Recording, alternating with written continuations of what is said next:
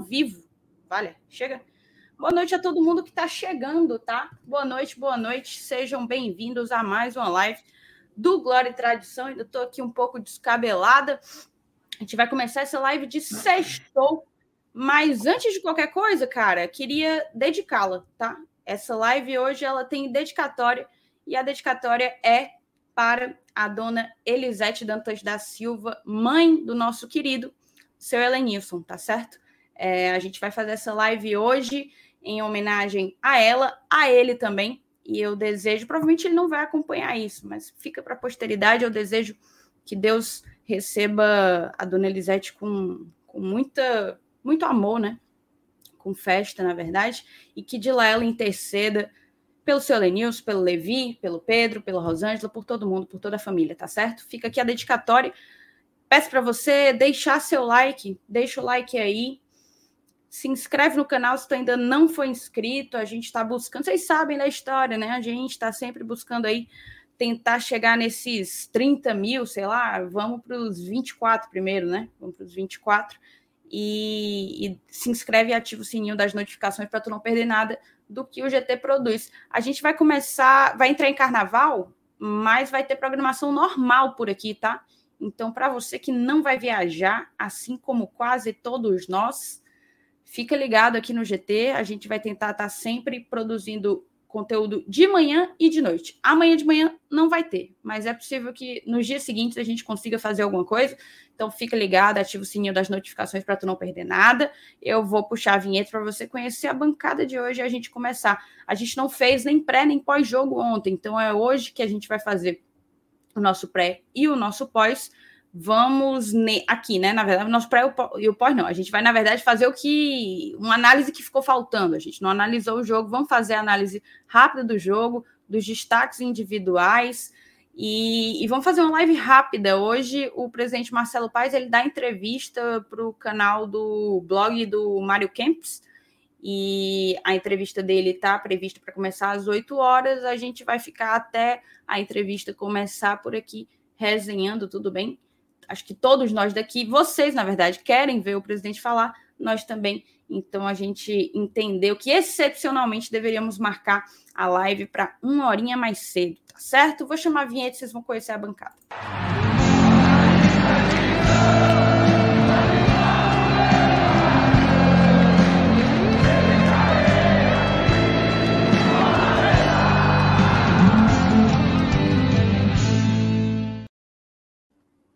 Opa, meninos, sejam bem-vindos a mais uma sexta aqui no GT, né?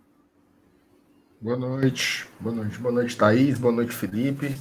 Boa noite para a galera que já está aí no chat também, já chegou um pessoal. Thaís, eu só vou assinar embaixo nas suas palavras aí, né? O que eu teria mais para acrescentar é agradecer ao carinho, né? O carinho das pessoas, assim, sempre mandando mensagens, né, de, de apoio no Twitter, no Instagram. Agora a galera no chat aqui também tá tá mandando força pro Ceará Nilson, né? Sabe que é um momento difícil, né? Assim, é, é, é natural, mas é um momento sempre difícil para todo mundo. Então a gente está aqui atravessando essa juntos, mas a gente também tem a tarefa de tentar seguir em frente, né? O nosso público e tentar seguir fazendo o nosso trabalho. O Elenilson em breve também vai voltar, ele vai ter o vai ter o tempo que ele achar necessário, mas em breve também ele vai voltar, vai estar aqui com a gente. A gente já está com saudade dele também. Mas vamos lá, porque a gente tem uma tarefa de proporcionar esse, esse entretenimento, né? Esse momento de informação, de debate. É uma hora também que a galera já trabalhou a semana inteira, então a gente entende o nosso papel também aqui, a gente tem que tocar o barco, né? Então agradecer a todo mundo que ajuda a gente a tocar o barco, os nossos inscritos, todo mundo que gosta da gente, é muito importante. Então agradecer a todo mundo que teve essa solidariedade aí, o Aranilson foi muito bacana esse movimento. E hoje vamos falar muito sobre o que não foi dito ontem, né? Que é sobre a análise do, do fraquíssimo Fortaleza e Pacajus. Eu, Thaís, eu vou dizer uma coisa para você. Eu não me lembro, não consigo me lembrar da última vez que eu senti tanta vontade de dormir na arquibancada. Ontem, assim, eu tava me segurando para não dormir na, na arquibancada. Então, por aí você tira como foi paia esse jogo de ontem. E aí, Felipe? É, boa noite para Thaís, Márcio Renato, galera do chat, quem está acompanhando a gente. Pois é, é reforço as palavras de vocês dois, respeito ao nosso companheiro Lenilson, toda a família dele e tudo mais. E só desejar muita força para ele nesse momento. E como o Marcinato falou, quando ele se sentir à vontade, estará aqui presente com a gente. Mas de antemão, a gente agradece demais também a galera que é, vem compartilhando sua força também para esse momento. Então, vamos desejar muita força e muita luz aí nesse, nesses momentos. Mas já virando aqui um pouco para o assunto da live, né? É, o Marcenato falou que o jogo deu vontade de dormir. Eu acho que eu só não dormi, cara, porque queria ver até onde iria, sabe? E realmente foi um tanto quanto surpreendente algumas, algumas atuações. Mas tem algum, alguns detalhes que a gente pode tirar desse jogo, algumas observações que se, acho que mais cedo ou mais tarde iriam acontecer na temporada, sabe? Mas enfim, sem dúvida nenhuma a galera vai com certeza gostar do debate de hoje e espero que o pessoal curta mais essa live e passar aqui agora a bola para Thaís. Perfeito, meninos. Vamos começar aqui com as mensagens, tá? É, o Leonardo tinha perguntado qual era o motivo para hoje ser mais cedo. Eu acabei falando na introdução, né, Léo? A gente vai tentar fazer mais curtinho e mais cedo para poder prestigiar a live do presidente Marcelo Paes ah, daqui a pouco, às 8 horas. Daí o Paulo Cassiano, nosso padrinho, chegou aqui. Bom final de semana para todos. Bom final de semana, bom, bom feriado aí para quem for ter feriado. E bom final de semana para quem para quem não for poder curtir o carnaval. Mas, enfim, tem gente que vai para a praia, né? Não deixa de ser um momento de descanso. Fica aqui nosso desejo para vocês também. Muita gente desejando força para o seu Lenilson. É, muito obrigada de coração, tá, gente? O Marcenato até falou, e, e, eu lembrei porque eu fiquei muito nas redes sociais de ontem para hoje, e, e assim, perdi as contas da quantidade de mensagens que a gente recebeu, não só no Twitter, no direct do, do Instagram também. Então, muito obrigado pelo cuidado de todos vocês conosco, com o nosso bem-estar tá bom? O Paulo Everton colocou aqui, cheguei já dando like. O Thiago Rodrigues botou, gente, qual é o grupo que podemos sugerir pautas? Meus sentimentos para Elenilson e força para todos vocês. Tiago, é, você pode sugerir pauta nos nossos canais, no Twitter, no, no Instagram, só mandar lá no direct, que a gente está sempre tentando dar conta de todo mundo que chega por lá, tá certo? Meu querido PH, toda honra ao GT, boa noite, meus queridos. Grande beijo para você. Meu PH. Tamo junto, tamo junto. É, o Lucas, pessoal, não assisti ao jogo ontem. O time saiu vaiado? Não, né, Marcelo? Não. Saiu vaiado, não. não. não. Tava meio. O povo não tava. assim, o povo, na verdade, tava, abrindo, né? saiu né? assim saiu rápido, sabe? Apitou, o povo virou as costas e subiu, porque tava todo mundo doido para ir para debaixo do cobertor, porque o, o, o, o, jogo já foi uma introdução, né? Sabe aquele higiene do sono, sabe, Marcelo? Higiene do sono. Pronto, o jogo foi uma, uma primeira etapa da higiene do sono. Mas não teve Na verdade, não. Não teve, não teve reação nenhuma, né? Acabou o jogo, era o povo em fileira e saindo e pronto, não teve nenhuma manifestação. Quando terminou o primeiro tempo, teve um chiadozinho, mas não foi vaia, não. Era aquele, sabe quando todo mundo começa aquele burburinho coletivo, né? Tipo assim, é, ganhando pra cá junto, isso aqui, atacante ruim, escornetadozinha, né? Mas vaia não teve, não. A Maria também, vaia ia ser demais, né? É isso. É, o PH colocou aqui, muita força ao seu Lenilson, espero que ele passe logo por essa barra, todos nós. O Antônio colocou boa noite, relaxa, Leão não tomou gol. O PH também botou aqui. Ouvi dizer que se colocar esse jogo junto com aquele negócio de medicação, você dorme bem facinho. Procede, Marcenato? Acho que não precisa nem da, da medicação, não. Era só. É só a rede armada e esse jogo passando aí. Ave Maria. E, e, e o, o, o, canal do futebol levou um strike, tu viu, Thaís? Não. Cara, foi, eles estavam transmitindo, estavam transmitindo o jogo eu estava uhum. ouvindo hoje no, no, no, futebolês lá, e o Jussier estava explicando, né? Porque ontem no estádio eu vi, caiu o jogo, eu falei, pô, mas eles têm os direitos. Eu estava assistindo pelo YouTube deles. Google, o computador do Google meteu o louco e meteu o strike. Aí, assim, o jurídico já É porque eu acho que. Pois é, dá para você questionar, mas é porque mas eu é acho que no né? YouTube para o YouTube, a jangadeira é uma coisa, Exatamente. o, o futebolês, o, o canal do futebolês é, é outro, né? É, aí ele e... disse que já estão resolvendo lá, o setor jurídico tá, já, já foi, parece que está tudo bem encaminhado. Mas paia, né, cara? Assim, eu cara. fico até solidário ali a eles, porque eles passaram a semana anunciando que a transmissão ia ser no YouTube também, aí na hora, fumo, né? Paia. Caso, caso vocês não lembrem, o GT já passou por isso também. GT e Bora Leão ao mesmo tempo, com, também com a Nordeste FC. Copinha, não foi? Não, o sorteio da Copa do Nordeste. Ah, não, mas ali não foi strike. Não, né? é, não foi. Não, dizendo assim, de a live cair, entendeu? De derrubarem a live.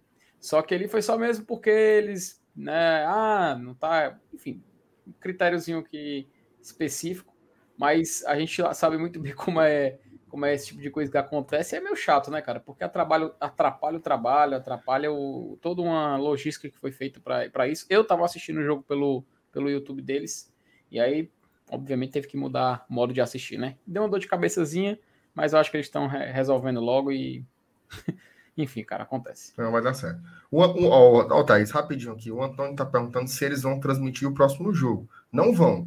O próximo jogo do Fortaleza contra o Pacajus só vai ter transmissão do Nordeste FC. A Jangadeiros, a Jangadeiro vai transmitir um jogo de cada time. Então, transmitir o nosso agora e vai passar o jogo de amanhã entre Iguatu e Ceará. O nosso jogo de volta não tem transmissão e quem quiser ir para o estádio é pagando ingresso, porque o mando é do Pacajus, tá? Então tá um jogo aí mais escondidozinho.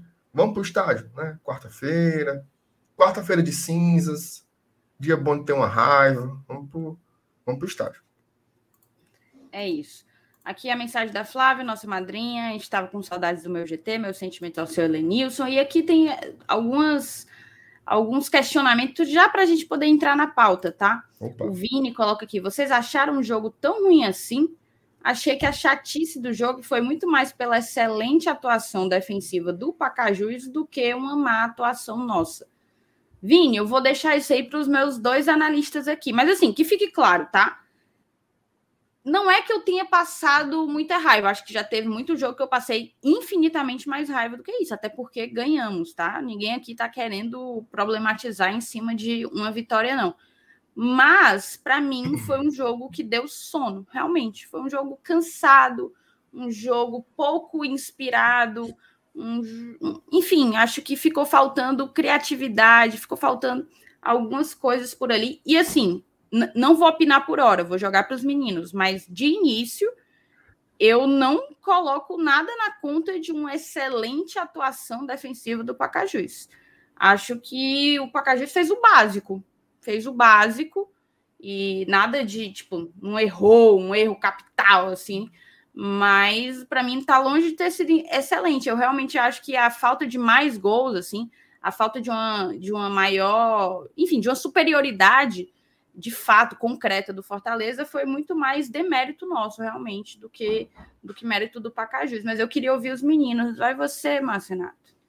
Não, assim, eu acho que não teve. Concordo com a Thais. O sentimento de ontem não foi raiva, não. Foi um tédio. Né? Assim, o primeiro tempo, ele não aconteceu nada. Teve um chute de fora da área do Moisés, uma bola rebatida. E aí eu concordo muito com a Thaís. Assim, veja bem, o Pacajus é um time muito modesto muito, muito, muito. Assim, é um time muito mais modesto que o Souza, né? Que a gente já enfrentou, por exemplo, que o próprio Botafogo da Paraíba. Agora, é um time que tem uma organização, né? Treinado pelo Raimundinho, inclusive, que tem ótimos trabalhos aqui no futebol cearense. Estava até ouvindo hoje o Caio Costa comentar. Não tem time do Raimundinho que você olha e diga assim, nossa, que bagunça, escolhabação. Não, tem um mínimo de padrão. E ontem eles tinham uma proposta de jogo, que era todo mundo no seu campo, e tentando puxar contra-ataques. Foi, foi isso que eles fizeram durante o jogo todo e chegaram as duas ou três vezes. Teve um chute no segundo tempo, quando já estava 1 a 0 para a gente, que bateu na rede pelo lado de fora. Meu amigo, não teve um torcedor dos 7 mil que tivesse ali ontem que não tenha cortado o velho prego. Foi tenso, tenso. Olhei para a Thaís, a Thaís estava assim.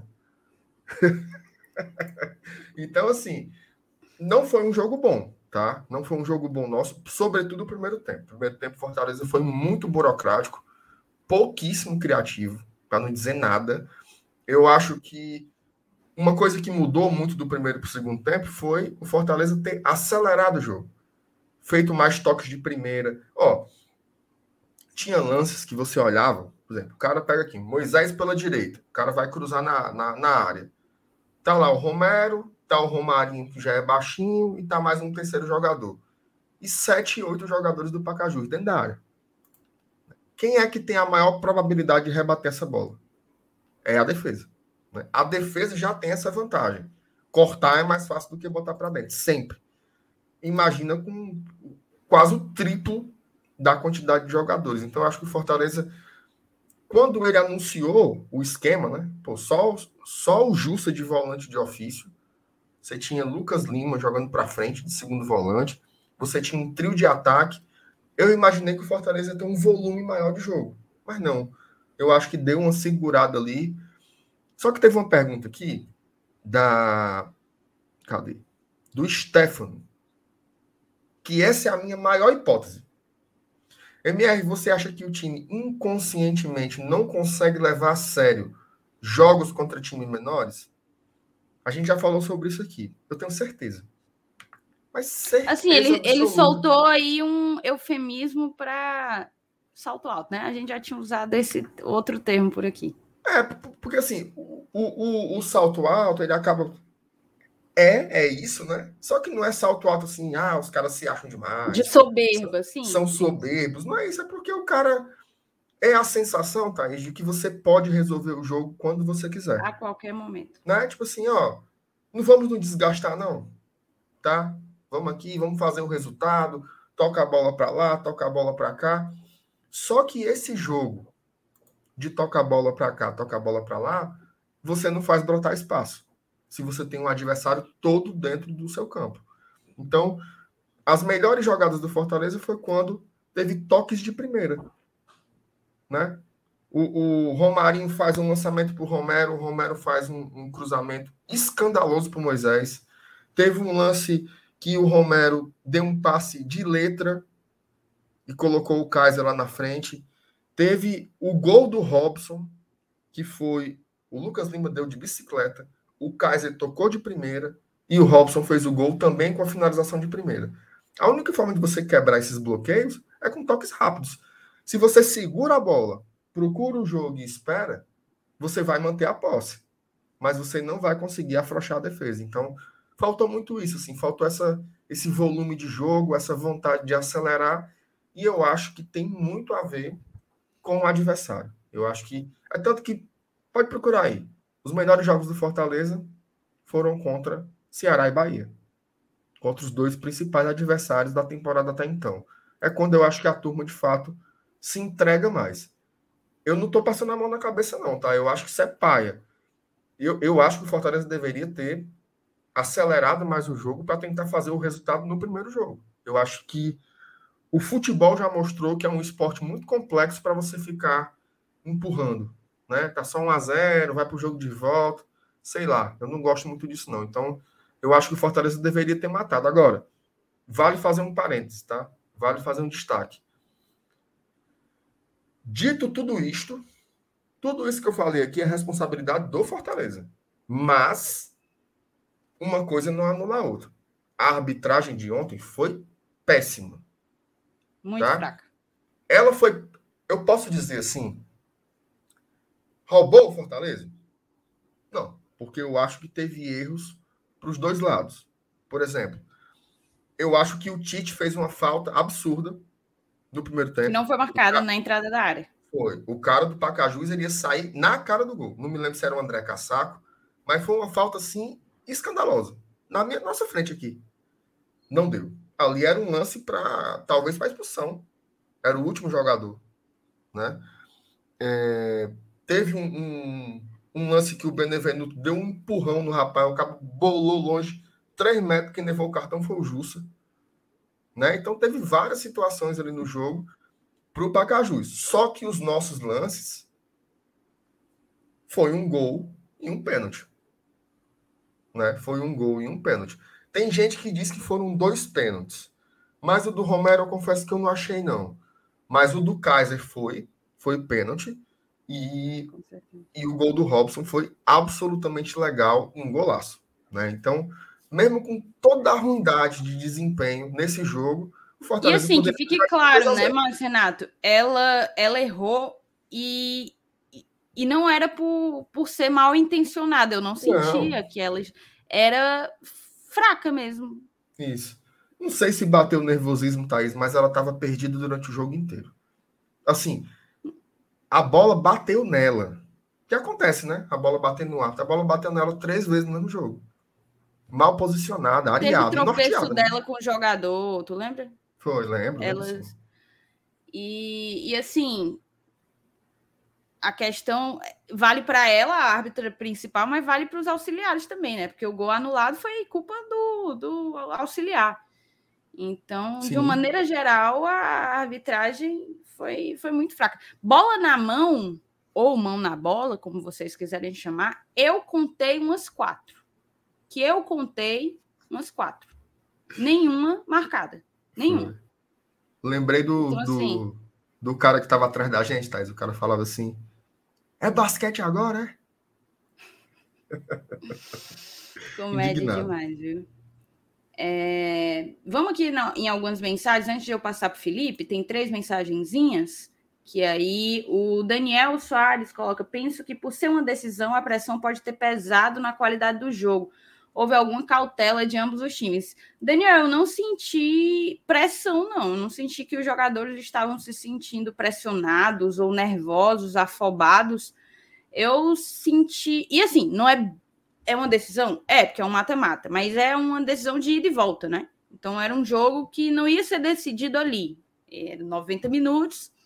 Daqui a uma semana vamos para mais 90 minutos. Eu acho que é, é isso aí que o Marcinato falou, sabe? É aquela coisa, ah, vai dar certo, fica peixe, fica, fica tranquilo que vai dar certo, uma hora dá certo.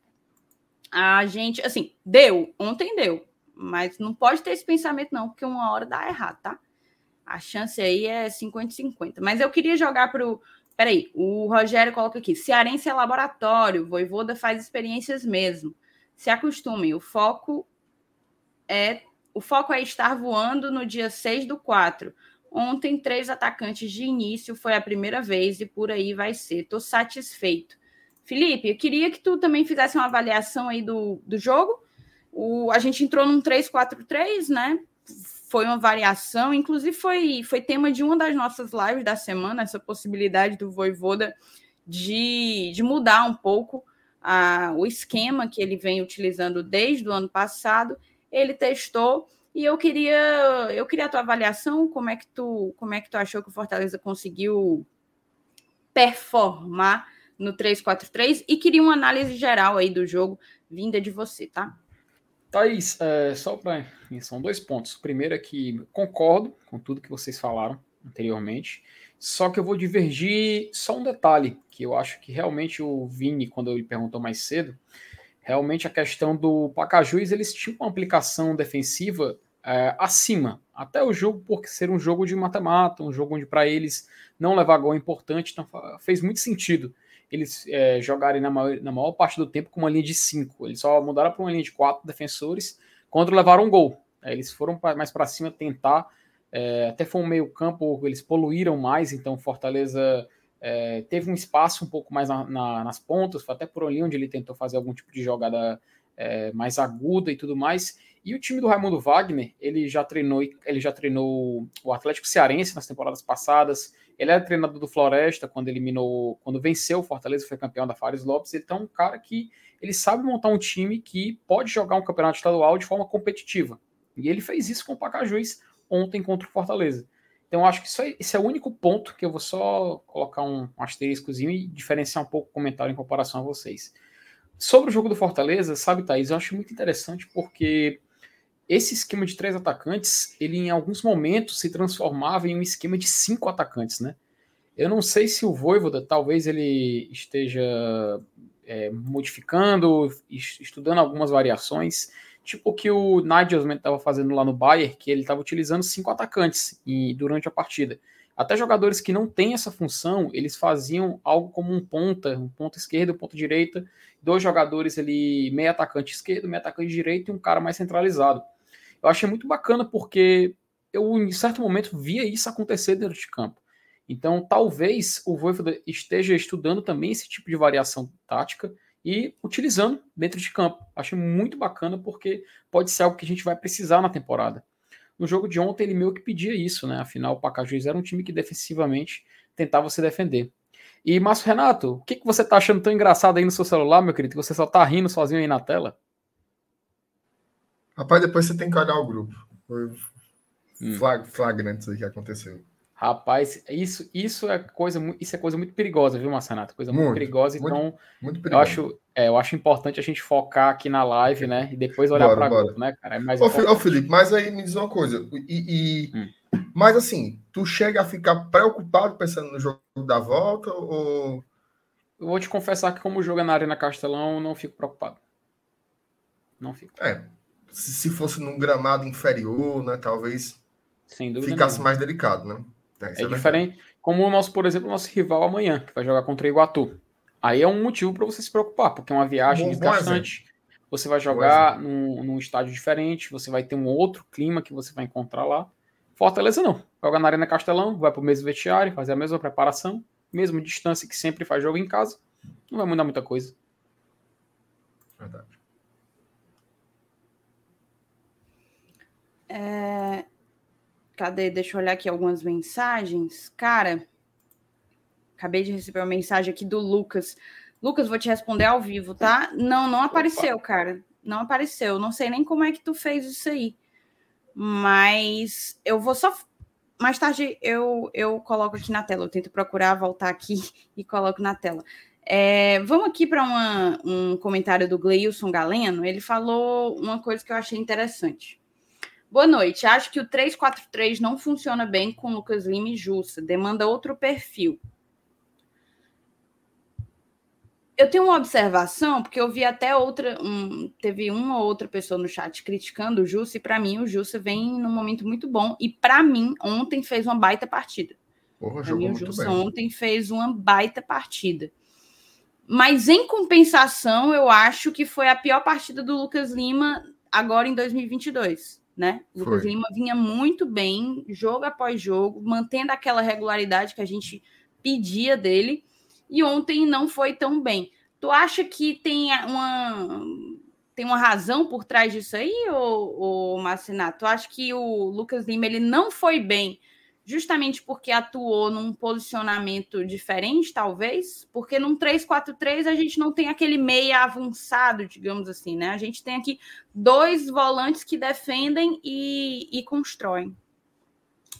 Mas eu não sei, eu acho que pode ser uma questão de encaixe, mas eu acho que tem mais a ver com os motivos que eu falei na, na, na, na, na no meu comentário anterior, de você estar tá realmente mais desconectado mesmo com a partida e eu acho que, se você for parar para pensar, o Moisés também fez a sua pior partida desde que chegou. O Romero, não, assim, o, Romero, o primeiro tempo do Romero, ele errou tudo. Tudo que ele tentou fazer, ele errou. Tudo, absolutamente tudo. O Capixaba, foi a pior, foi a pior partida que ele fez aqui pelo Fortaleza também.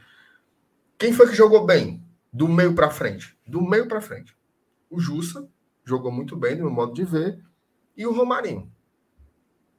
O Romarinho, ele estava daquele jeito. Ele estava daquele jeito, assim, ele pegava a bola, não tinha conversa, era para cima, tentava o drible, passava de um.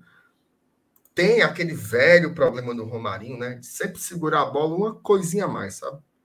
Dá um drible, dá o outro e você fica solto infeliz. E ele segura a bola mais uma coisinha. Isso, para um tipo de jogo como ontem, atrapalhou muito. Tá? Porque, ora, o drible, Thaís, é uma arma enorme para você quebrar uma defesa fechada. Mas você precisa ou finalizar ou passar. Depois de fazer o drible. O drible. Segurar tudo que você conseguiu quebrar, ele se recompõe. A defesa que foi que foi quebrada, ela se recompõe quando você segura. Então, 3, 4, 5 segundos que você fica com a bola a mais no, no pé, você deixa a defesa se recompor. Infelizmente, o Romarinho pecou um pouco nisso, tá? Mas do, do meio para frente, eu só gostei mesmo do Jussa e dele, e do próprio Romarinho. O resto no primeiro tempo não foi legal. No segundo tempo, não. No segundo tempo, eu acho que o Romero entrou melhor, né? Conseguiu deu dois passos para gol, que poderiam ter se tornado assistência, né? Caso os jogadores tivessem, tivessem convertido as finalizações. É, Aquela cabeçada do Moisés eu vi entrando, viu, Marcelo? Foi um absurdo, né? O cruzamento foi muito massa. O cruzamento foi impecável. Cabeçada forte, foi um chute ali, passou ao lado da trave, né? Realmente eu esperava um pouquinho mais ali do. Enfim. É, eu acho que não é um jogo de destaques muito positivos, não. Não sei se a gente já, já parte para fazer as análises individuais, já estou já meio que fazendo, né? Mas eu queria falar do Kaiser. Tá? Queria falar do Kaiser. Foi legal, né? Porque é, o Kaiser meio que deu aquele frivião na galera, né? Tava lá aquecendo, aí o pessoal, ei, bota o Kaiser, voivoda, bota o Kaiser, não sei o quê. Aí o voivoda chama lá o homem. Chama o homem lá para cochichar, não sei o quê, não sei o quê, não sei o quê. Aí vai lá o cara lá do outro lado chamar, e quando ele vem, já vem tirando colete, rebola no chão, a turma já é doida, né? Então isso aí já é legal, já é uma energia diferente. É massa esse sentimento de você achar que o cara que está no banco, ele pode agregar, né? A gente queria ver o Kaiser jogar. E eu tive impressões muito boas do jogador, tá? Eu acho que ele, ele procurou o jogo todo o tempo. Ele se movimentou muito pela direita, pela esquerda, centralizado, voltou. Ele não, ele não teve aquela aquela pressão, né, para desarmar, mas ele estava sempre acompanhando. Isso é muito importante. E ele teve um lance que seria uma assistência, mas o Baitinga do Bandeirinha anulou erradamente. Ele finalizou no gol e ele sofreu um pênalti que não foi marcado. Isso com 25 minutos em campo. Né? Então, assim, outra coisa, passes de primeira. Pega a bola, solta, pega a bola, solta. Ele fazendo muito bem ali, até um, uma coisa que eu esperava um pouco mais do Romero, né? beleza, você não é um cara de, de, de, de, velocidade, de explosão, mas você pode distribuir, né? Faz ali uma parede, faz um pivô, toca abrindo o jogo, isso a gente esperava um pouco mais do Romero. O Kaiser entregou. Ele entregou uma mobilidade muito maior. Me pareceu que o Kaiser tem a energia do Robson, mas com mais qualidade técnica. Foi essa a impressão que eu fiquei que eu fiquei tendo. É tanto que os dois se movimentam de uma forma muito parecida. Quando ficou ali, né? Ficou Robson e Kaiser, eles se movimentam de uma forma muito parecida. Tão parecida que em dois lances, os dois correram junto na mesma bola. Os dois, para o mesmo lado, porque eles têm características muito parecidas. Mas o Kaiser me parece que tem mais esse, esse trato, né? Tem um pouco mais de técnica. Ele não é um jogador muito técnico mas ele tem mais técnica do que o Robson. É, isso eu já sabia por conhecer o jogador, mas ontem ficou atestado. Então, estreia positiva, tá? Estreia positiva do Kaiser. E, para finalizar os destaques, queria falar do Hércules, tá? Que foi uma surpresa, né? Ninguém, assim, estava no banco, pode sempre entrar. Mas eu fiquei surpreso, porque estava um jogo muito duro, né? Botou lá o cara, jogou seis, sete minutos, mas eu achei personalidade. Isso para mim é o mais importante. Tá? O cara tem 21 anos, primeira vez que está jogando no, no time principal do Fortaleza. Personalidade. Fez um desarme, uma jogada ofensiva, fez a distribuição de bola direitinho, estava presente, correu. É, tomara que vingue.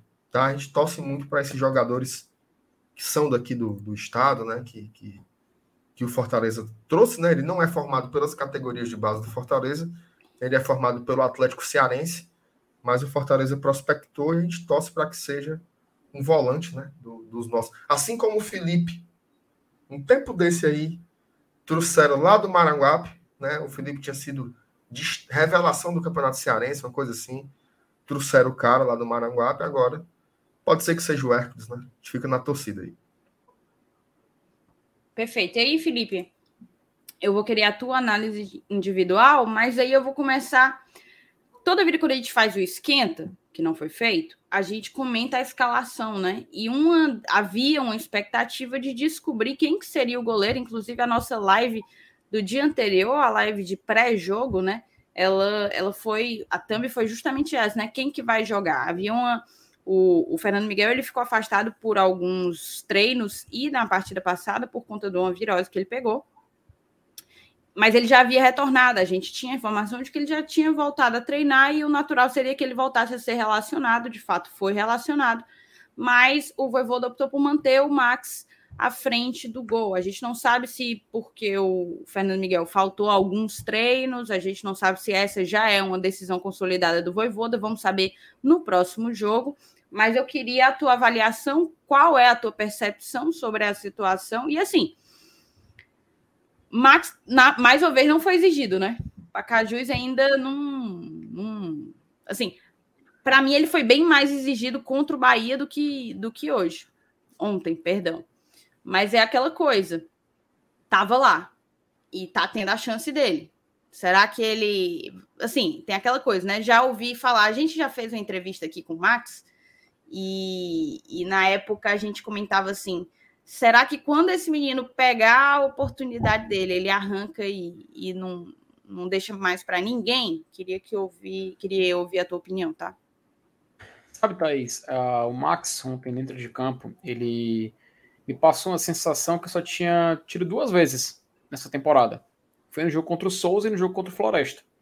Que era a sensação de que tinha um goleiro ali que, se fosse exigido, pelo menos teria a certeza de que ele iria defender. E depois do Clássico Rei, eu te confesso que eu meio que perdi, sabe? Essa sensação. E aí veio o jogo contra o Ceará, veio o jogo contra o Náutico, Botafogo, enfim, aí ocasionou o fato do, do FM não jogar. Né? É, mas aí foi uma questão de saúde, né? Não foi uma questão de escolha técnica. Então o Max entrou e desde quando ele entrou em campo, ele foi escalado, foi relacionado, passou a jogar e finalizou aquele jogo contra o Bahia, eu me passou uma confiança maior. Me passou uma confiança de um goleiro que eu sei do potencial dele. A gente sabe, a gente acompanha dele desde que estava aqui, desde 2020, que foi quando ele teve oportunidades mais relevantes na carreira contra clubes que realmente o exigiam dentro de campo. Ele entregou, em nenhum momento ele, ele, ele passou uma sensação de medo. Aí talvez isso possa acontecer, e digo talvez, tá? Numa eventual decisão por pênaltis. Isso se não surgir um pênalti até com bola rolando, um jogo de bola rolando, que ele vá lá e defenda. Que aí eu tenho certeza que esse medo, ainda que pequeno que exista lá dentro, vai deixar de existir. Então eu vejo que o Max é um cara atualmente pronto, eu enxergo assim. Na live, é, um dia antes da partida, que a gente até fez o campinho e tudo mais, eu falei mais sobre o Max. Recomendo até que quem não assistiu possa retornar e escutar um pouco do debate, que foi muito bom. Então, quando eu comparo com o Fernando Miguel, eu enxergo dessa forma. Mas eu entendo se o Fernando Miguel não ter atuado, pelo fato dele ter perdido alguns treinos, dele poder eventualmente estar fora de um ritmo de jogo, isso pode ter sido um dos fatores. Vamos descobrir na semana que vem, no próximo jogo contra o Pacajus, também na Arena Castelão. Mas nessa questão de goleiros, eu pelo menos me dou por satisfeito até o momento, vendo o Max na meta do, na meta do Fortaleza. Só um detalhe que eu queria falar sobre os, é, os atacantes. Eu vi o nosso querido amigo Márcio Renato comentando ali. Eu concordo com ele e ainda digo mais. Uh, na temporada passada, a gente olhava para o banco e enxergava o Wellington Paulista, enxergava o Oswaldo, o Edinho, e a única opção ali no final de temporada que dava uma confiança para o torcedor, além dos que estavam em campo, que eram Robson e David geralmente, era o De Pietri.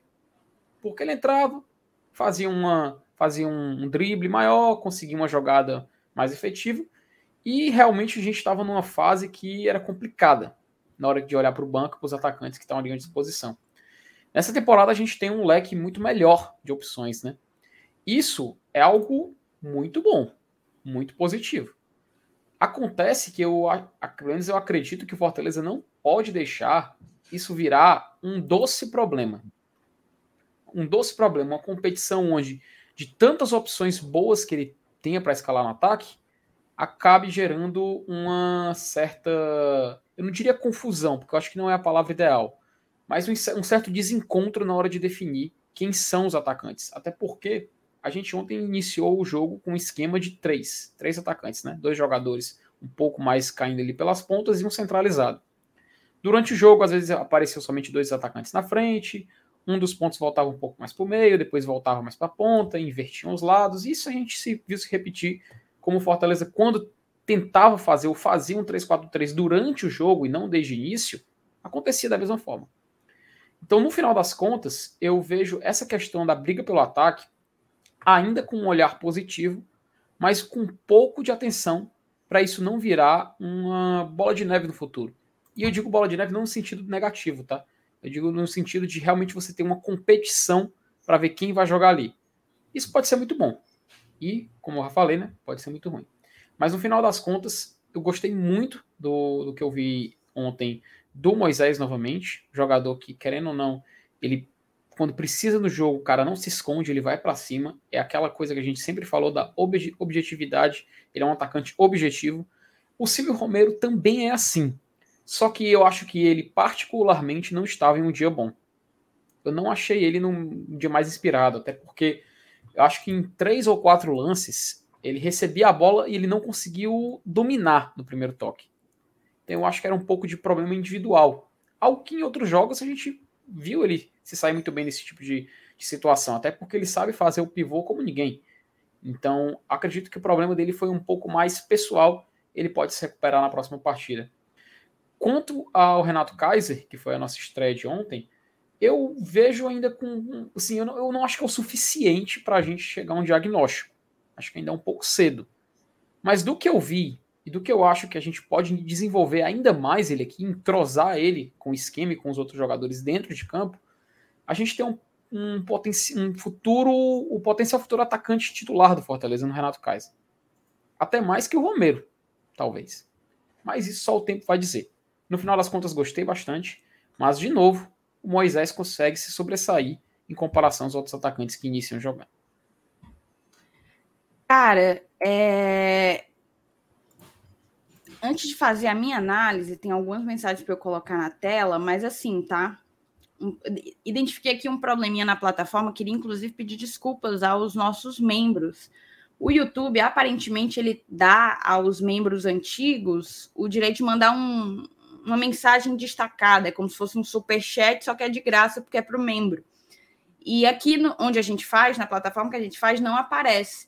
Eita. Esse tinha sido o problema do Lucas. Aí eu tinha deixado passar porque eu tinha resolvido com ele, mas acabei de ver que outro membro mandou também. Vi pelo outro chat, pelo chat do YouTube, indo, indo pelo outro canal. Então, assim, galera, se passar batido, vocês nos perdoem, é porque não aparece pra gente, simplesmente, tá? Então, é possível que volte a acontecer nos, nas próximas vezes. É, vamos aqui para as mensagens, tá? Eu vou colocar algumas. O Stefano Oliveira tinha dito assim: ó, não gostei do 3-4-3, acho que o 3-5-2 é melhor para a proposta de jogo do Voivoda. Talvez no segundo tempo, precisando de mais um gol, seja uma boa botar três atacantes. E, e outra, assim, eu sou um pouco reticente com o esquema 3-4-3. É, eu acho que ele, ele, se, ele se adequa a adversários de menor capacidade técnica mas adversários mais fortes, mais rápidos, que tenham um padrão de jogo com a intensidade semelhante ao que a gente busca, ao que a gente tem conseguido jogar, já não acho que talvez seja a melhor decisão. Acho que a gente fica muito exposto. É, o Kaiser, o Kaiser Romero colocou Thaís, o que houve com o Edinho? Cara, o Edinho não vem sendo relacionado porque não vem tendo espaço, né? A gente até estava numa discussão hoje em um dos grupos sobre o Gustavo Coutinho, né? Que tem, assim, comido a bola lá no Botafogo da Paraíba. E, e aí a gente fez assim: ah, o Coutinho não, não vingou aqui porque a disputa era muita, com muita gente, né? E, e é a mesma disputa do Edinho, por exemplo. O Edinho não, não pega a vaga do Moisés, o Edinho não pega a vaga do Romero, o Edinho não, pega, não vai pegar a vaga do Kaiser. Edinho não está pegando a vaga, o De Pietri está arrasando em 2022, não pega a vaga do De Pietri. O Voivoda tem confiança no Torres, vem utilizando o Torres com frequência. Ainda tem o Henriques aí na frente. Pra, o Romarinho também não vai pegar a vaga do Romarinho. Ainda tem o Henriques aí para ser testado e etc. Então, assim, o Edinho está atrás de toda essa galera, entendeu? É difícil que ele vá ter espaço. Ele, inclusive, deu entrevista, né? Na verdade, houve uma matéria recente aí é, falando que ele estava tentando se adaptar a outras posições, a uma ala direita, para ver se briga para ser reserva do Pikachu, porque no ataque tá difícil. O superchat do Antônio. Max titular ontem nos mostra que ele assumiu a titularidade ou que haverá troca nos goleiros de acordo com a competição. Antônio, é mais ou menos. A gente antecipou aí a, o teu. A gente trouxe na discussão um pouco do teu superchat, né?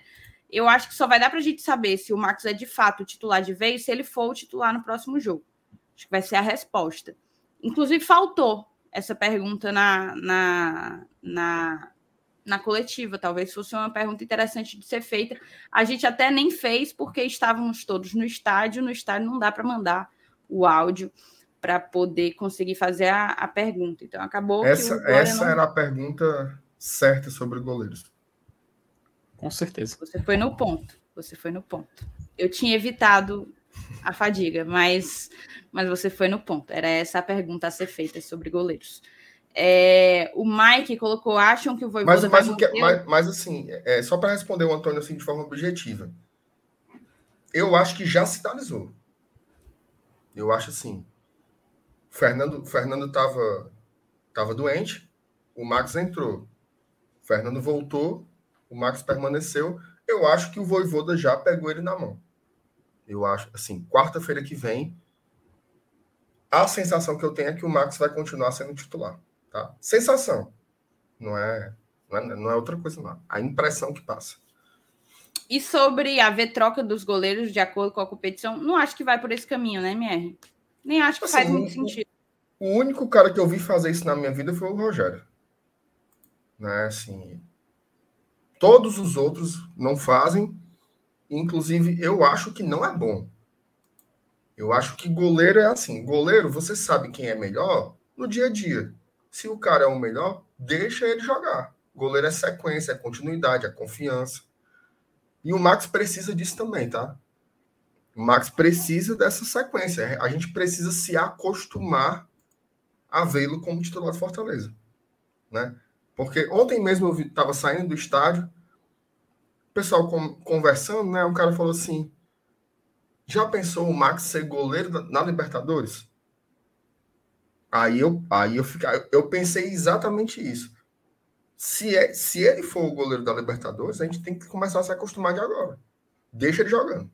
Deixa ele e... jogando para pegar casca e maturidade. Esse negócio de rodízio, eu acho que nesse contexto não é bom. Só para só finalizar, Felipe, para não restar dúvidas. Naquela época, em 2019, eram dois grandes goleiros em momentos muito bons, né? O Felipe chegando como o cara que o Rogério Senna indicou e o Boeck como campeão brasileiro da Série B, já estabelecido no Fortaleza. Então, os dois estavam brigando por cima, né? Diferente de agora. Agora você tem o Fernando Miguel questionado pelo torcedor, depois de levar um, um, um frango no clássico, né? Não, não conseguiu passar segurança para o torcedor. Você tem o Boeck, que veio de uma temporada que oscilou muito. Teve jogos que ele foi decisivo, fez defesas decisivas, mas teve jogos em que ele cometeu falhas absurdas, risíveis até. E o Max, nesse, nesse meio termo aí, correu por fora, né? Correu por fora e chegou. Então, eu acho que é um contexto diferente para rodízio. Você não faz rodízio de goleiros sem ter plena confiança em ninguém. Tá? Então, eu acho que essa diferença aí já é abissal entre o que aconteceu em 2019 e o que vai acontecer em 2022. É o Max? É o Max. Então, segura na mão e vai, velho. E, e outra, cara. Você ia falar, Felipe? E, e outra, qual o problema do Max ser o titular num jogo de Libertadores? Qual o problema? Sendo bem sincero. Não, mas, mas veja, Felipe, o cara não comentou, porque... não foi nesse, nesse tom. Não, eu entendo, eu entendo. Assim, mas é porque tem gente que pensa assim, sabe? É porque tem gente que pensa assim, menos Eu também acho que tem muita gente, viu, que vai por e... esse lado, Marcenato. Eu acho natural. Eu acho natural. Eu entendo, eu, mas eu uhum. acho natural. A gente, a primeira Libertadores que a gente vai, goleiro da base, é impactante, né? Uhum. Mas sabe o que eu acho interessante, cara? Se, é, se, a, se a galera for assistir alguns jogos de Libertadores, até jogos do ano passado mesmo, fase de grupos, alguns mata-matas, tem goleiro que é bem pior que o Max, cara, que nem se compara. Falo sério. Vou só dar um exercício para vocês. Vocês se lembram que em 2013, é, o Amaral, que era lateral do Fortaleza, é, aquele Amaral de 2005 e tudo mais, ele retornou para cá? Vocês lembram, né? Pois bem, naquele mesmo ano, 2013, 2013 ou 2012, ele estava jogando Libertadores. Não sei se vocês sabiam. No mesmo ano. Ele estava jogando pelo Universitário da Venezuela, sabe? Né? Cara, tem muito jogador que joga Libertadores que no Brasil joga o quê? Um cara da Série B do Campeonato Brasileiro consegue jogar de forma competitiva a Libertadores. Para mim, o Max é um cara que tá muito acima, cara. Em comparação a outros goleiros que jogam competição. E, e isso eu falo sem, nenhuma, sem nenhum medo de errar, cara. Porque eu sei que é verdade. Então, eu, eu estranho um pouco a desconfiança que tem pelo fato, utilizando o motivo dele ser um cara das categorias de base. Eu acho que isso não tem nada a ver. Até o Leandro tá lembrando ali que era o Caracas, isso era o Caracas, o time que ele jogou. Até jogou contra o Grêmio na Libertadores 2012 ou 2013. E ele fez até bons jogos na Libertadores. E curiosamente, quando chegou no Fortaleza, o Amaral não conseguiu. Não conseguiu fazer a mesma coisa aqui. Então, só mesmo para ter noção, algum, assim, quando alguém, alguém atravessa o limite da crítica e quer utilizar o fato do cara ter sido desenvolvido na categoria de base. Não seja por isso. Por mim, o volante da Libertadores era o Felipe, pô. Eu sei que tem gente que concorda. Ele não tá jogando agora porque ele não está na sua melhor fase. Mas o Felipe que a gente conhece, o Felipe que a gente sabe que o potencial que ele tem, ele joga fácil. E joga fácil. E com certeza, se ele tiver inspirado num jogo como esse, ou então pelo menos se é o Felipe do primeiro semestre do ano passado, eu não duvido do cara ser seleção da fase de grupos. E eu, eu, de novo, repito, eu falo sem nenhum medo de ser, de ser um absurdo. Porque eu sei que é verdade, cara. Eu sei que isso é verdade. Então eu espero que quem critica ele utilizando o fato só dele ser um cara da base, ele não ser um cara que veio de fora, eu peço para essa pessoa repensar os seus critérios. Que com certeza você vai ser um ser humano mais feliz. Cara, eu o que só desenvolvendo o meu comentário sobre a questão de, do impacto de ter um goleiro da base jogando na Libertadores. Eu acho que o argumento, você pode dizer, por exemplo, que não confia no Max. Ah, não confio, eu acho ele não gosto. Ah, um, um, atleta que, que não, não foi titular, tem 28 anos e ainda não foi, não foi titular, etc. Agora, o argumento da categoria de base, para mim, é um argumento hipócrita. Porque se pá, essa mesma pessoa que sustenta a impossibilidade do Max ser o goleiro da Libertadores, porque, assim, impossibilidade não, mas o receio do Max ser o goleiro da Libertadores por ser um goleiro da categoria de base, é a mesma pessoa que falei, olha aí, ó, o time não usa ninguém da base. Essa base aí não vai para frente nunca. Quando é que vão aproveitar a base? Não aproveita a base, não sei o quê, enfim. Então, assim, eu acho que o argumento pode ser outro. E qual seria o outro? A experiência. Eu entendo as pessoas que colocam na mesa a carta da experiência. O Max, de fato, não tem experiência com uma sequência como titular é, à frente de um clube como Fortaleza, que vai disputar as principais competições do país. Né? A gente está disputando o maior regional, é, assim, o único regional da, do Nordeste. É, vamos disputar a maior Copa, vamos disputar o principal, a principal divisão do campeonato, enfim. Ocorre que o nosso jogo da Libertadores é em abril. E se de fato mas Renato falou assim: eu acho que o Voivoda pegou na mão dele. Se de fato a decisão já tiver acontecido, a gente tem aí um mês e um cadinho para colocar o cara para jogar. E até lá, ele vai ter construído a relação de confiança dele ou não, vai ter construído a relação de confiança dele, dele para com o técnico, dele para com os próprios companheiros, porque isso pesa, a gente inclusive discutiu sobre isso ontem, né, mas Renato, a confiança que os outros atletas podem ou não ter em cima do goleiro que está ali atrás deles. Então, assim, ele constrói esse laço de confiança dele com o técnico, dele com os companheiros, dele com a própria torcida. E aí a gente vai para um jogo assim, tem goleiro, né? Então, acho que tem tempo não, não vou me escandalizar se a gente chegar lá na Libertadores e o Max. Pelo contrário, se a gente chegar na Libertadores e o Max for o goleiro, vai significar que ele vai estar tá dando conta do recado daqui até lá. Isso. Tem um mês aí pela frente com partidas decisivas. A gente vai disputar nosso Tetra, vamos disputar um. Acho que a final da Copa do Nordeste é antes, não vou saber. É antes ou depois da. da não, não, não, tá, não tá certo ainda, né? Vai depender de algumas coisas, por exemplo. Vai depender de quem vai para a final. Se for, se for, por exemplo, dois times de Série A, aí talvez até a DI rodada do brasileiro para a final ser antes, né? Então, não está definido. Inclusive, só está definido a data do jogo, do jogo da rodada 7, né? O da, o da rodada 9 está lá, mas não tem nem horário. Então, está muito incerto ainda como é que vai ser esse calendário. Perfeito. Vai depender de, de Copa do Brasil também, se times vão ser eliminados, se vão ter sequência. Então. Pois é, então, mas assim, a gente vai estar minimamente, em caso de classificação, vamos estar disputando as eliminatórias da é. Copa do Nordeste, né? Quartas, semis, eventualmente, enfim. Então, assim, ele vai ter sido testado. A gente está falando, ah, o Max não foi testado, pegou o Pacajus. Ah, o Max não, não foi testado porque o Bahia não fez uma boa partida. Daqui até a Libertadores, ele certamente terá sido testado. Vai. Porque tem jogo pedreira pela frente, entendeu? Então, assim, se ele for goleiro titular contra a Libertadores, terá sido porque ele deu conta do voto de confiança dele daqui até lá. Então, eu estarei tranquilíssima contra com essa situação. E vocês sabem do meu apreço por ele, pela pessoa dele, pelo atleta que, que ele é. É um cara comprometido, era terceiro goleiro até o ano passado, mas sempre foi um profissional, sempre foi um cara que treinou muito e estava sempre pontualmente nos treinos, e enfim toda, toda, todos esses fatores que pesam também para um cara assim, porque normalmente você fala assim, ah, desinteresse pode bater, né?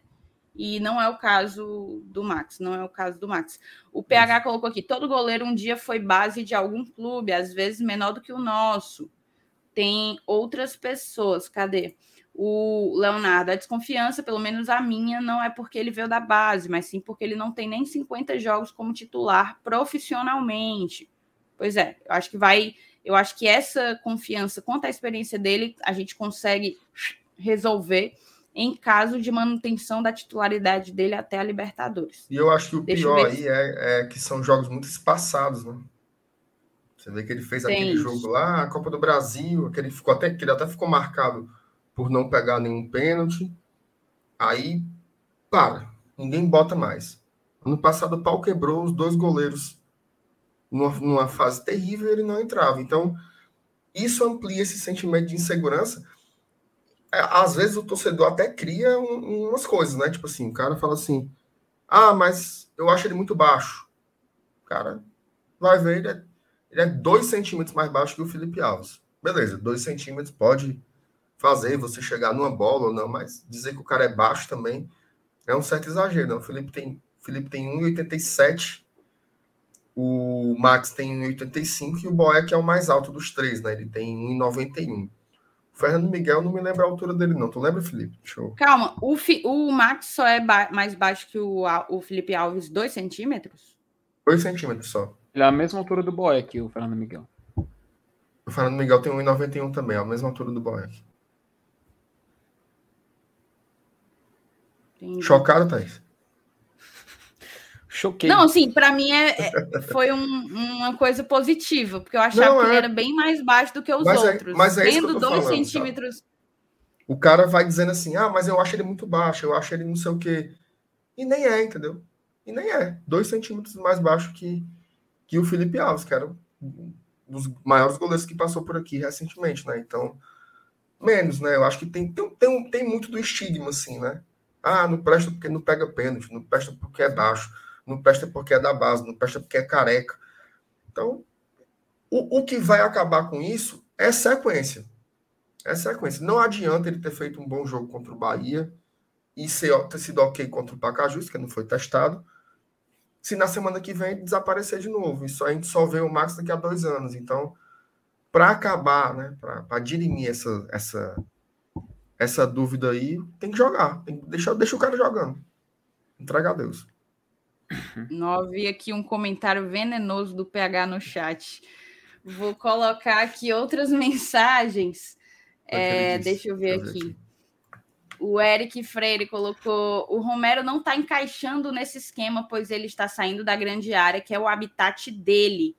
Cara, outro ponto que eu gostaria de tocar é, é o, a questão do Romero. A gente já bateu uma hora aí, a live do Marcelo Paes vai acontecer a qualquer momento, mas eu acho que vale a pena a gente falar do Romero. É, só colocar os superchats primeiro. O Renato José mandou aqui um superchat para a gente, mas não mandou mensagem. Obrigada, tá, Renato? O, o Antônio mandou dois superchats aqui para a gente. MR, terça coloca o Fernando Miguel no campinho, que o Voivoda colocará o Max na quarta no campão. O menino de gelo não foi exigido, fato, mas ganhou minutagem.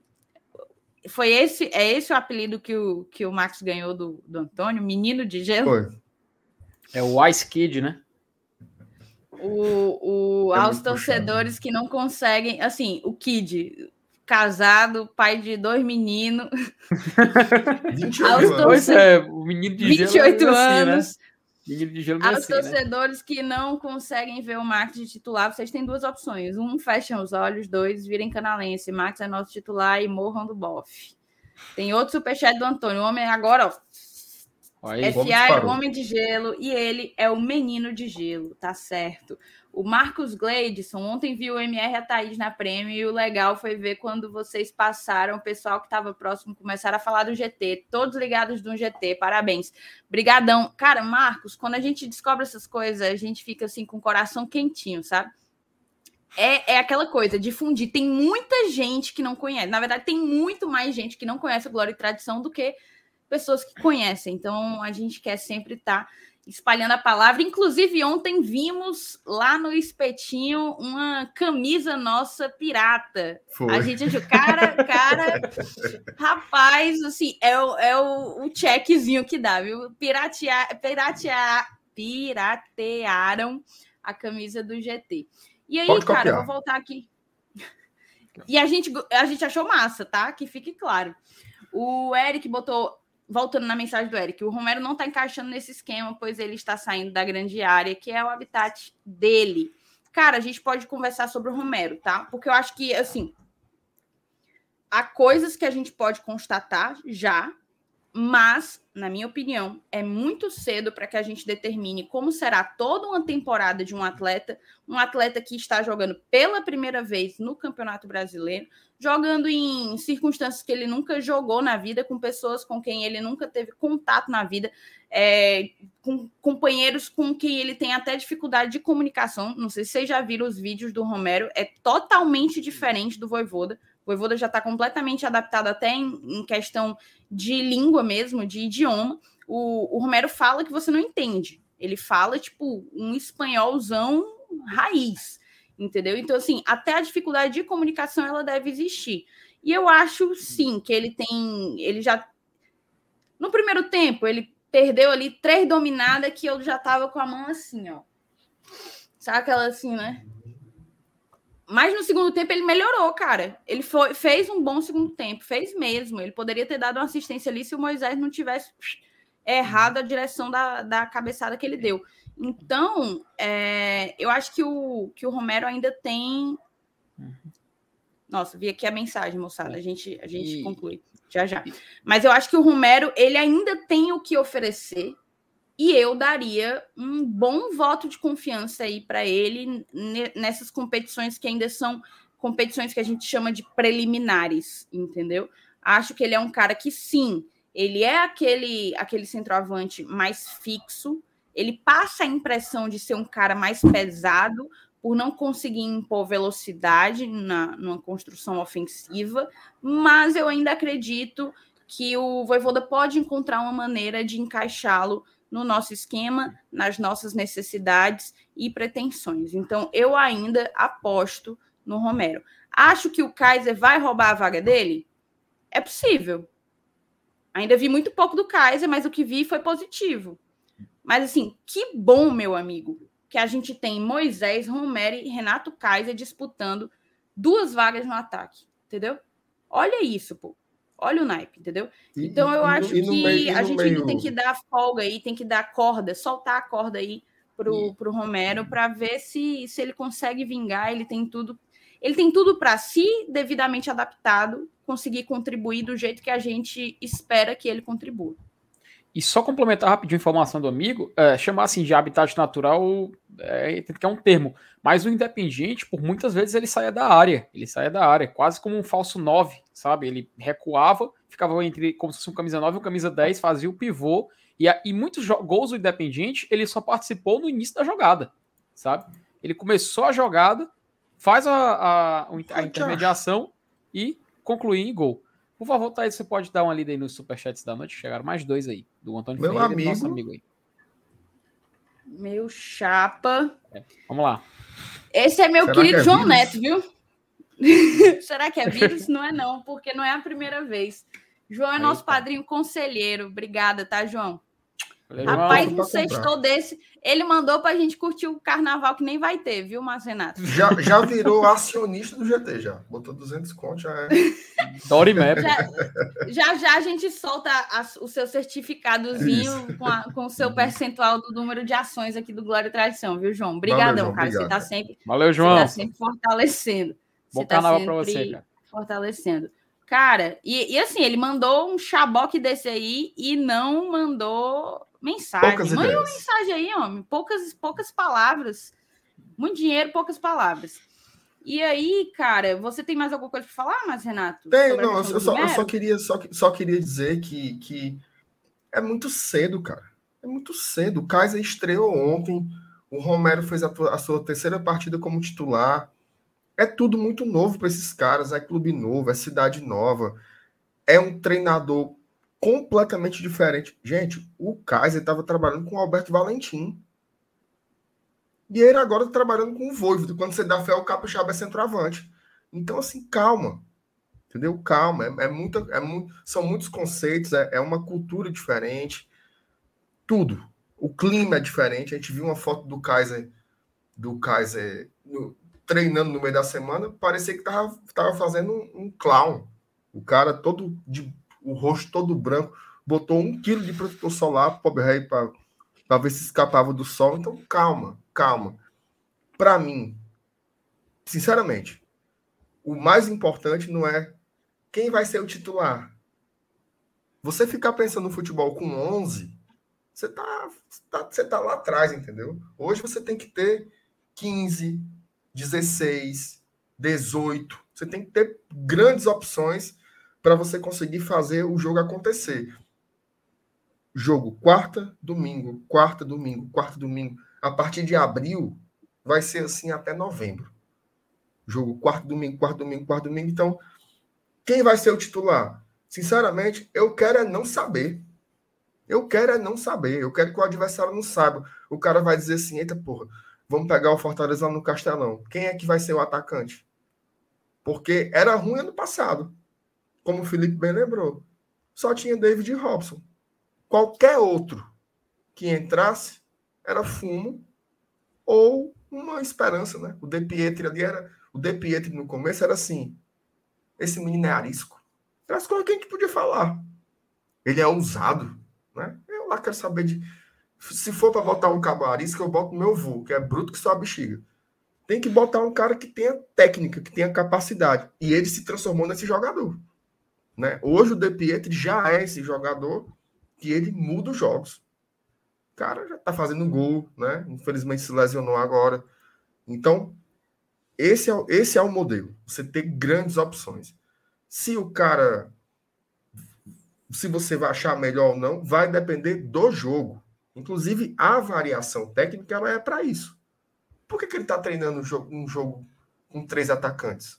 Talvez tenha adversários que seja melhor jogar assim. Então, ó, para fechar, a gente tem que conectar os pontos, certo? Faz aí a costura, junta todas as falas. Quando estávamos lá atrás, ainda no mercado, buscando jogadores, o argumento era: estamos buscando jogadores que acrescentem características que nós não temos para possibilitar tipos de jogo diferentes não ficar preso só no David Robson que a gente tinha, que eram dois atacantes de força. Então agora você tem atacantes de força, você tem atacantes de velocidade, Você tem atacantes dribladores, como Moisés, e o Romarinho, que voltou a jogar, graças a Deus, está jogando bem. E você tem atacantes de referência, como é o caso do Romero. Eu não concordo que ele é um atacante fixo, mas ele é um atacante de referência. Isso é fato.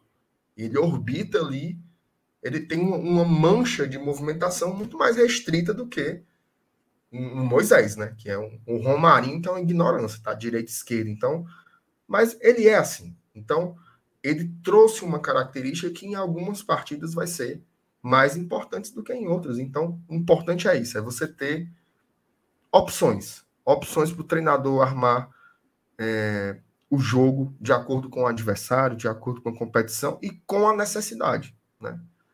Então, Fortaleza está bem servido de atacante aí. Graças a Deus. Tá demais, tá demais, tá demais. Que seja um grande ano, um, gran... um ano inspirado para todos eles. Cara, o João mandou a mensagem dele agora. Botou: Sou fã de carteirinha do GT. Obrigado por fazerem um trabalho tão sério, diferente de alguns velhos conhecidos da imprensa cearense que sempre se dizem imparciais, mas quando abrem a boca revelam a verdade. Obrigada, João. Obrigada demais pelo superchat e por estar nessa caminhada com a gente já tem um tempo, viu? Vamos seguir junto aí.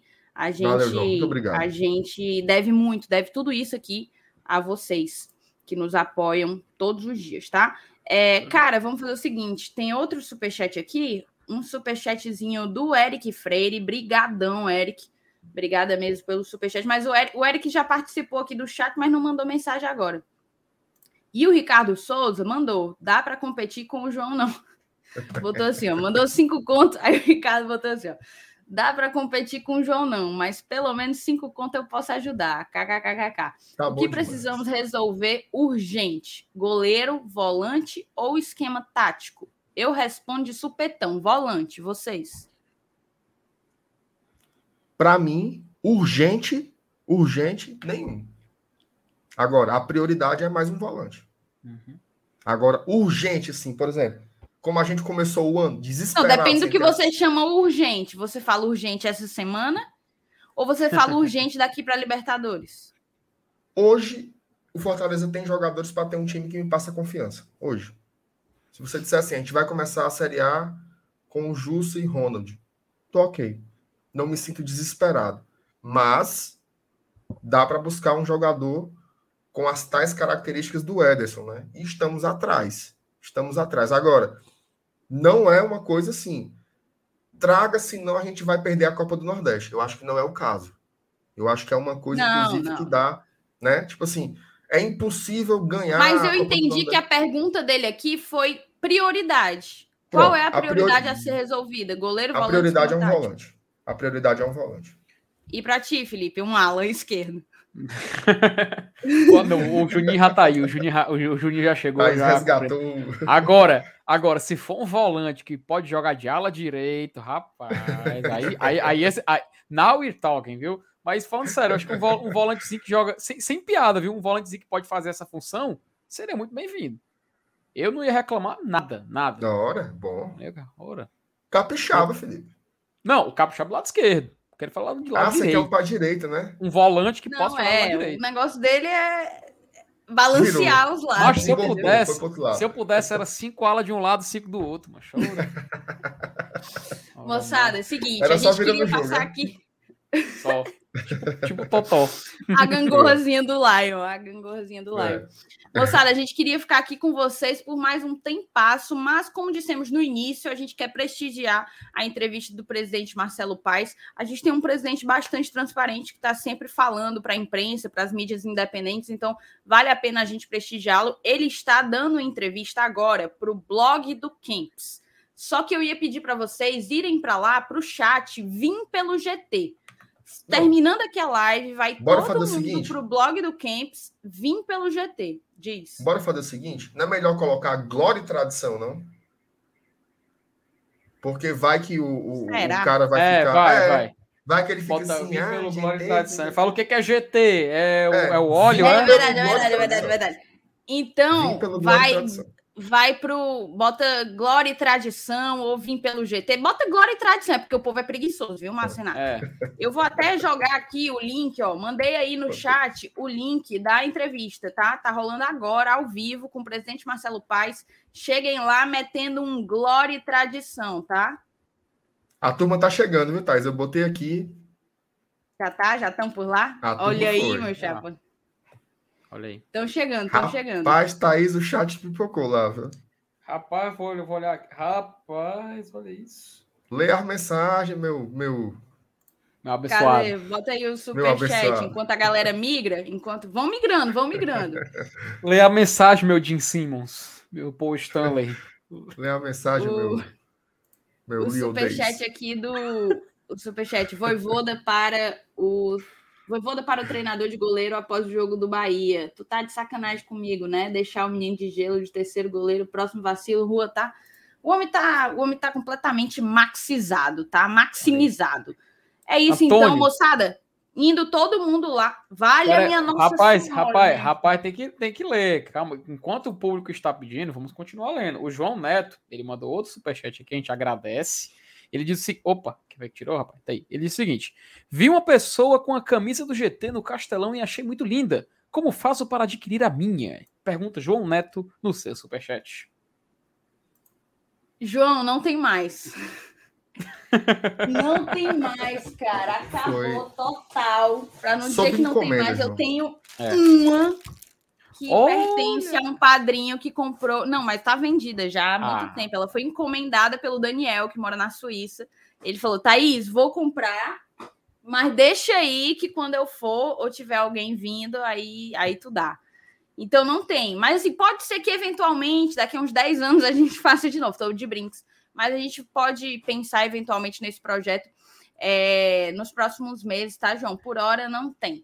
Mas muito obrigado pelo interesse e mais uma vez pelo super chat. Cara, mandar de novo aí o link, ó. Vamos todo mundo para lá que eu também quero ouvir Marcelo Paes. Continue indo, vim pelo Glória e Tradição, vim pelo GT, Glória e uhum. Tradição. Uhum. Papoquem o chat lá para chamar a atenção, mostrar que nós é forte, meu amigo. Nós é forte. Rapaz, Tamo junto? A turma, a turma tá pesada a turma, lá. A viu? turma abraça, a turma abraça, chegou, viu, Marcelo? Chegou, chegou em peso, cara. Mário Kempis, você lê. Leia, leia, leia. Será que vai ler? Será que vai ler? Vamos, vamos, vamos, ver, vamos, ver vamos descobrir agora. vamos descobrir agora. Obrigada, Valeu, galera. Tchau, tchau. Tchau, pessoal. Boa noite.